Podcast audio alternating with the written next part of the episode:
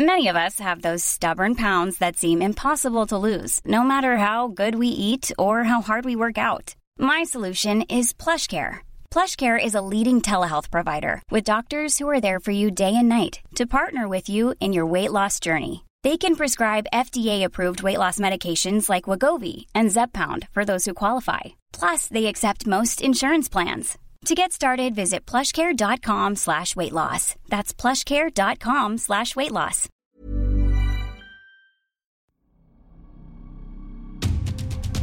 Mes chers camarades, bien le bonjour.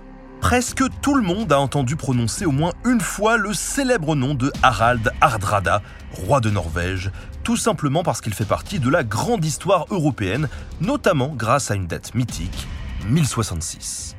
1066, c'est la bataille de Hastings avec la victoire de Guillaume le Conquérant. Mais bien sûr, Harald, lui, n'était pas à Hastings. Il venait de mourir durant la bataille de Stamford Bridge, que beaucoup considèrent dans une vision un peu romantique de l'histoire comme la fin des Vikings. Mais ce serait dommage de commencer par la fin. Il y a beaucoup de choses à raconter sur Harald. Notre principale source est la Harald Saga Sigurdassonar, la saga d'Harald, fils de Sigurd écrite longtemps après sa mort par l'Islandais Snorri Sturluson. Heureusement, Harald a été un grand voyageur, ce qui fait que de nombreuses sources étrangères le mentionnent également. Le Stratégicon grec de Kekomenos, la Amma Burgensis Ecclesiae Pontificum allemande de Adam de Brême et divers récits normands et anglo-saxons. Il y a de quoi faire. Alors, c'est parti, on va découvrir comment Harald a obtenu son surnom de Hardrada, traduire l'impitoyable. Une enfance malheureuse peut-être? Eh bien, apparemment oui, puisque notre histoire commence par la mort d'un frère, la perte d'un royaume et une fuite en exil dans un pays lointain et glacial.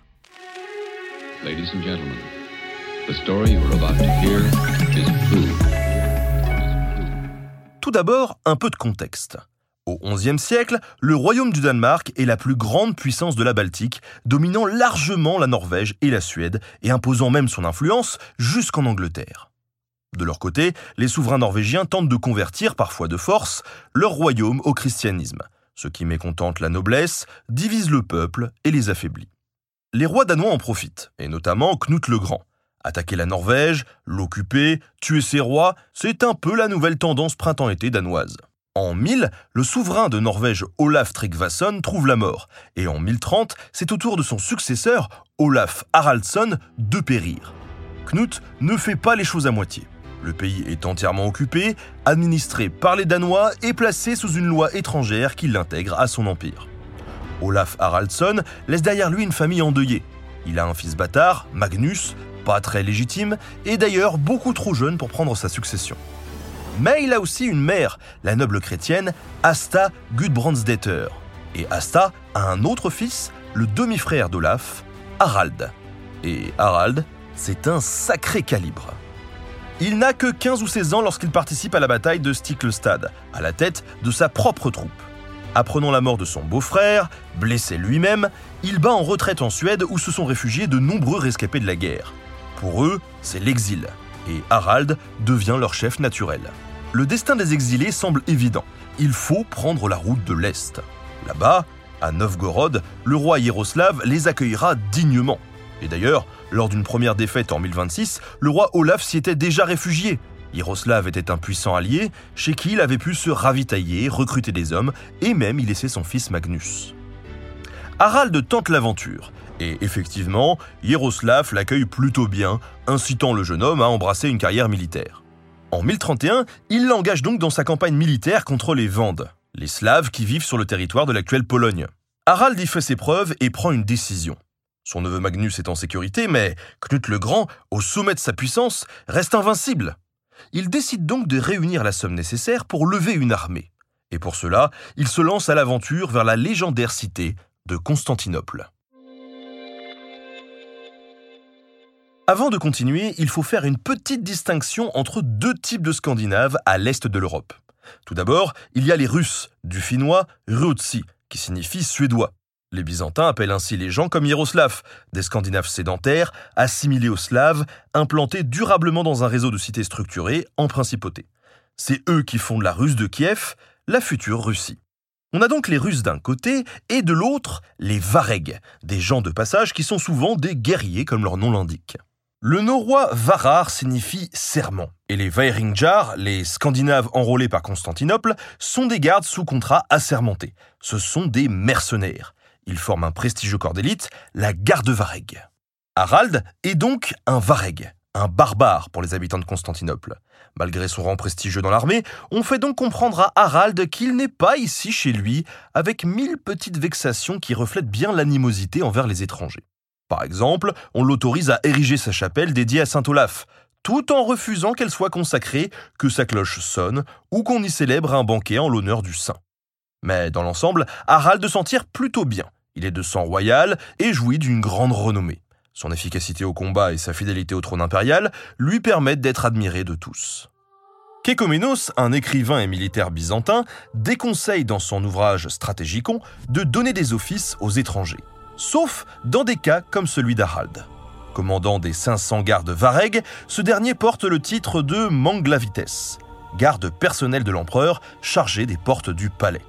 Il est aussi Spataro Candidatos, un rang lui donnant droit de porter sur la poitrine le Magnachion, la chaîne d'or. Les habitants apprécient l'humilité d'Harald, ce roi de Norvège en puissance qui accepte de se mettre modestement au service de la cité.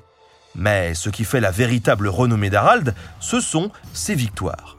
Snorri Sturluson, qui raconte ses aventures, met en avant son habileté à obéir à son supérieur Girgir, tout en s'arrangeant pour favoriser systématiquement sa propre troupe d'élite.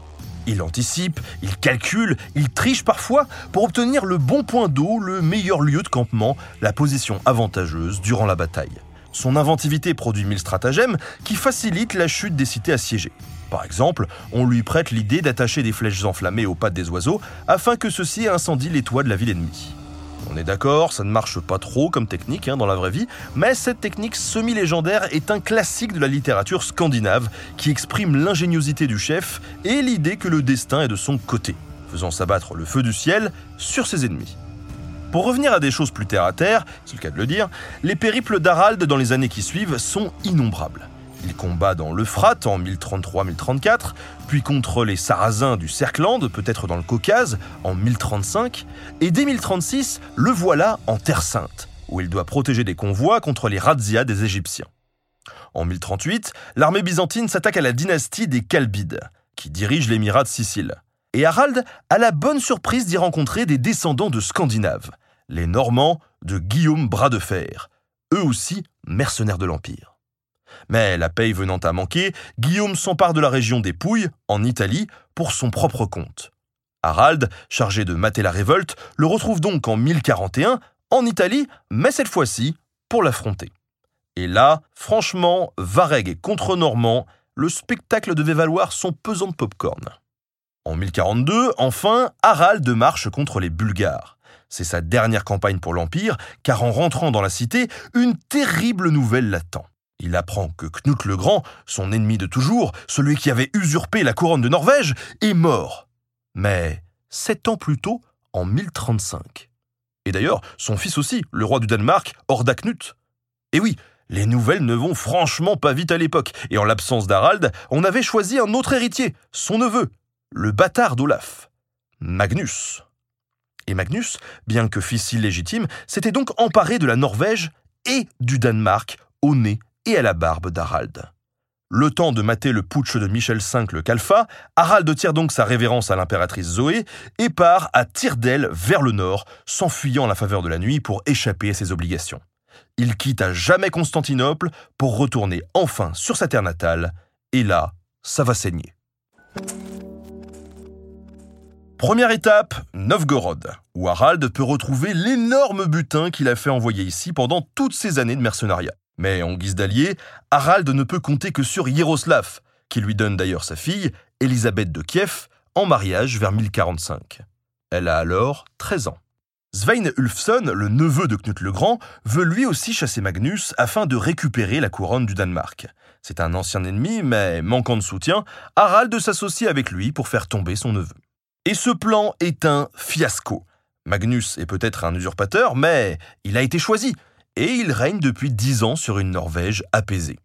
Tandis que de son côté, Harald a beau être auréolé de gloire, il reste un aventurier disparu depuis 15 ans qui revient apporter la guerre en compagnie de Danois. Pour les deux parties, il n'est donc pas vraiment question de s'affronter, ils ont trop à perdre. En 1046, ils deviennent donc co-rois. Magnus a une armée et Harald une fortune. Le premier conserve donc le Danemark et le second prend la Norvège. Ils règnent ensemble et le dernier à périr doit théoriquement hériter de l'autre. Magnus meurt dès 1047. Harald, déjà roi de Norvège, réclame donc le Danemark et affronte son ancien allié, Svein Ulfsson. La guerre va durer de 1047 à 1064. Pour le vainqueur de la Méditerranée, ce sont 17 rudes années qui s'annoncent. Et il ne parvient jamais à s'imposer. Pourtant, il marque quelques bons coups, mais jamais rien de décisif. Par exemple, il pille le Danemark en bateau. Mais ses vaisseaux, poursuivis par une flotte plus nombreuse, sont contraints de jeter tout leur butin à la mer pour s'enfuir. Une autre fois, il vainc personnellement Svein en 1062 à la bataille de la Nissa. Mais le roi ennemi parvient à se retirer pour mieux poursuivre le combat un autre jour. Il fait également renforcer le port d'Oslo, redoutable base maritime sud de la Norvège, afin de frapper directement au cœur de l'ennemi. Mais le temps de l'achever, la guerre est déjà finie. Pas de bol. A l'inverse, Svein tient étonnamment bien le coup, ce qui s'explique par une différence fondamentale entre les deux hommes, leur popularité.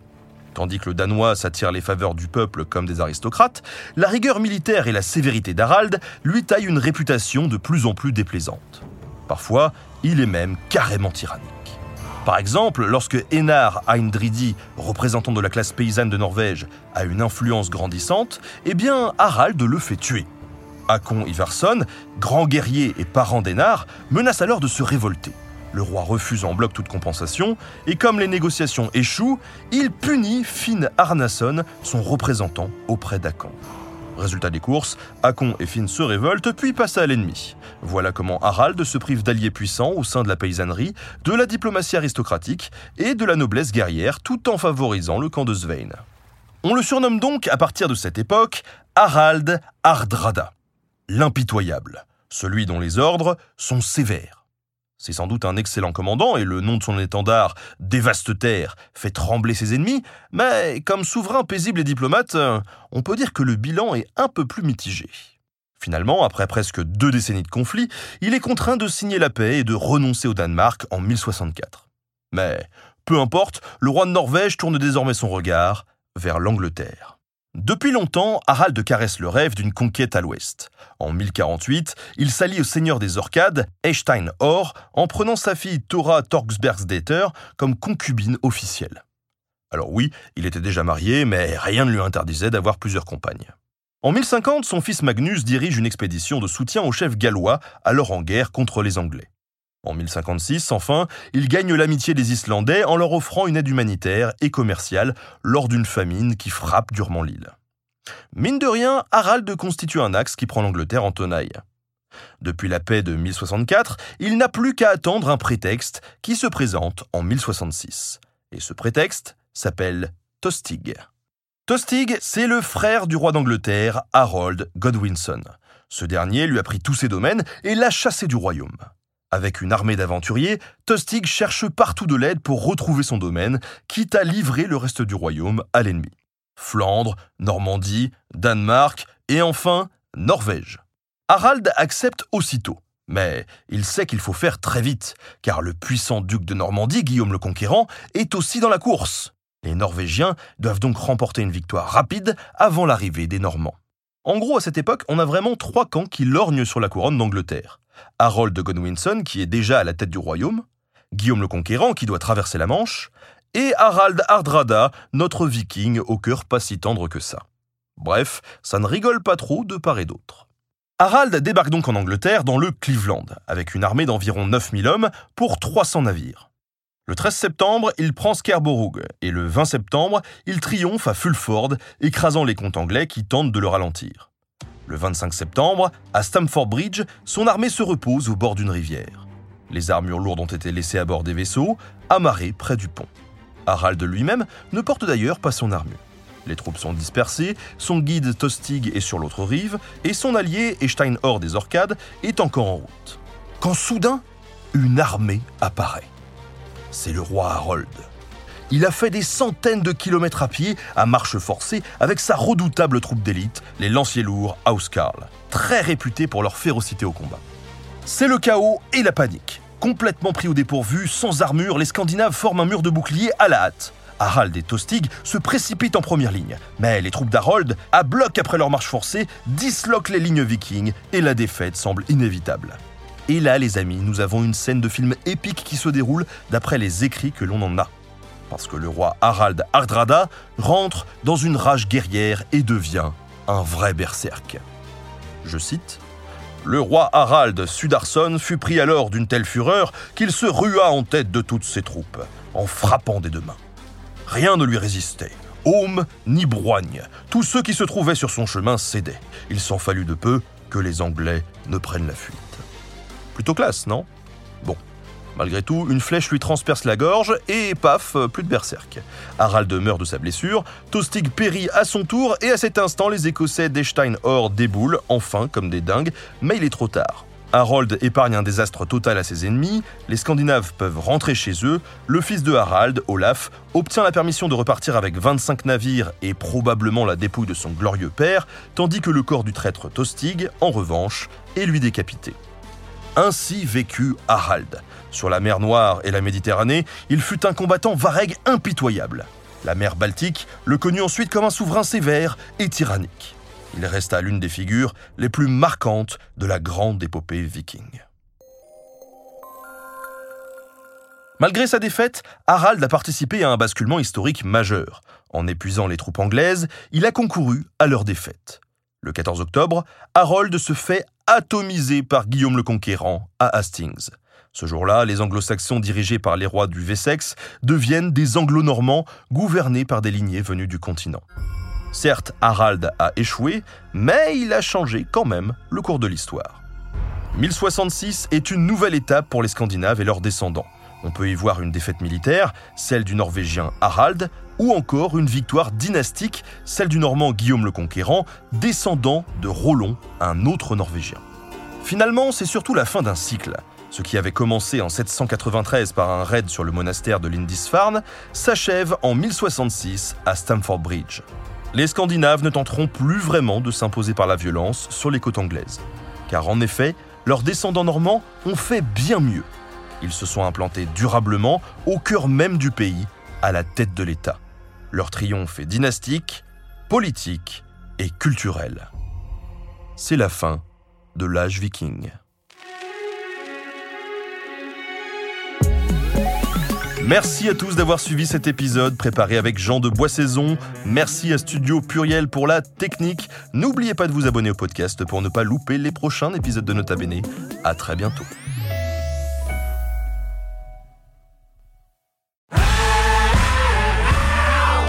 Si vous avez aimé ce podcast, vous aimerez aussi mon autre podcast, Callisto, dans lequel je vous raconte des mythes et des légendes. En attendant que vous nous suiviez sur Castbox, Apple Podcast, Podcast Addict ou toute autre plateforme qui propose cette fonction, n'hésitez pas à vous abonner. Vous pouvez même nous laisser une note et, soyons fous, un petit commentaire, je le lirai avec plaisir.